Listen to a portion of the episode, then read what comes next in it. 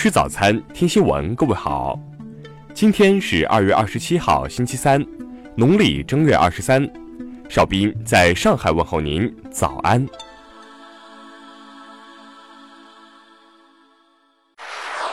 首先来关注头条消息，又被告了。特朗普被前竞选职员指控强吻，白宫紧急辟谣，绝对没有。据美媒报道，特朗普前竞选团队成员阿尔瓦·约翰逊二十五号提起诉讼，指控特朗普在二零一六年佛罗里达州的一场竞选集会上未经允许强吻了他。据约翰逊描述，当时特朗普靠近并试图亲他的嘴，他转头来避免这种情况。但特朗普还是吻了他一下，这个吻就落在他的嘴角上。我的胃感到恶心，约翰逊说。对于约翰逊的说法与指控，白宫新闻秘书桑德斯表示否认，其称荒谬可笑，这种情况从未发生过，并且还与多个高度可信的目击证人的说法完全相矛盾。桑德斯在声明中说道。听新闻早餐知天下大事。昨天，京沪高速铁路股份有限公司正式启动 A 股上市工作，预计将于二零一九年内完成辅导验收。国家水利部日前表示，目前我国已建成各类水文测站十二点一万处，站网密度达到了中等发达国家水平，实现了对基本水文情势的有效控制。近期。国际原油延续震荡上涨走势，国内成品油价二十八号周四晚二十四时将迎来年内首个四连涨，或创今年来最大涨幅。教育部二十六号召开新闻发布会表示，二零一八年农村寄宿学校学生睡通铺、站着吃饭、洗不上澡现象基本消除。昨天，二二三重大事故初步调查结果公布。企业网上非法购置运输车辆，并私自用于井下运输，且事发时车辆严重超载。台湾地区前领导人马英九日前表示，台湾人对大陆的看法已经有了一些改善了，更指出台湾地区的限制性规定没有排除跟大陆统一。据市场监管总局网站消息，二零一八年全国查处传销直销案件三千五百多件。罚没金额九点六亿元。报告显示，春节过后，招聘市场供需两旺，节后全国平均薪资水平达到每月六千零一十四元。下面来关注国际方面的消息。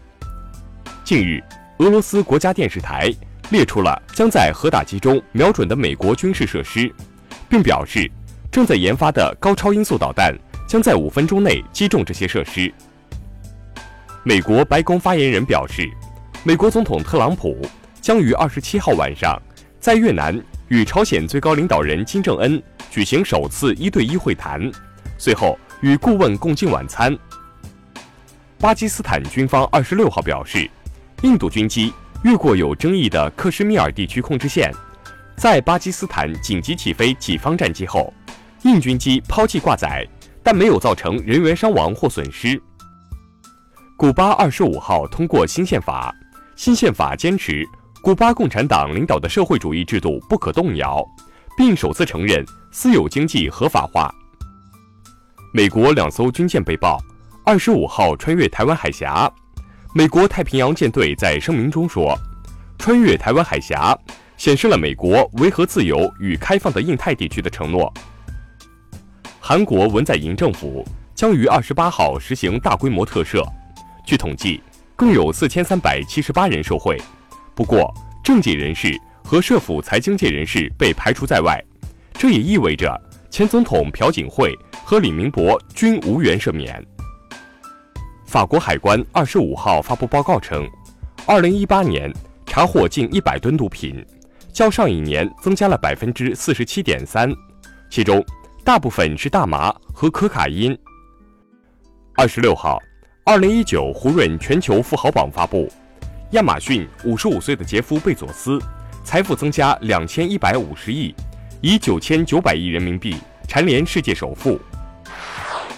下面来关注社会民生方面的消息。浙江二十三岁女生小宋吃代餐食品减肥，导致肝衰竭，经紧急手术救回一条命。据了解，一些代餐食品违规添加药物成分，可能对内脏造成重大损害。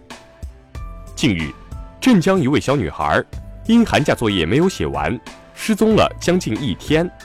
经值班民警寻找，小女孩躲在最高层的空教室里补作业。济南市民张大妈五年来花五十万购买收藏品，经鉴定，画作只有小学五年级水平，上万元的字画最多也就值两三百元。香港一对夫妇日前被发现携七岁的儿子在住所烧炭身亡，现场遗书表示，这对夫妇是因投资股票失败。在走投无路下，才带着孩子同归于尽。男子吃完火锅，将打火机扔进锅内，两百摄氏度热油瞬间爆炸溅出，所幸没有人受伤。店老板称，消费期间没有发生不愉快，应该不是滋事报复。最后来关注文化体育方面的消息。二十六号，二零一九年男篮世界杯预赛结束，三十二支参赛球队全部诞生。本届男篮世界杯的分组抽签仪式将于三月十六号在深圳举行。二零一九意大利羽毛球青少年公开赛落下帷幕，国羽青年军发挥出色，强势包揽五个项目的冠亚军。《流浪地球》导演郭帆日前表示，只有国家强大，拍出的科幻片才更有说服力。之所以票房上取得成功，主要是因为观众的宽容。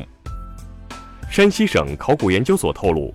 经过近六年的考古发掘，山西忻州新府佛教造像窖藏坑共出土佛教石刻造像三十四尊，造像时代上起北魏，下至唐代。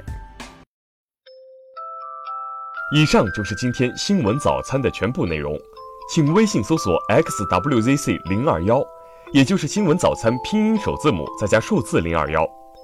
如果您觉得节目不错，请在下方拇指处为我们点赞。一日之计在于晨，新闻早餐不能少。咱们明天不见不散。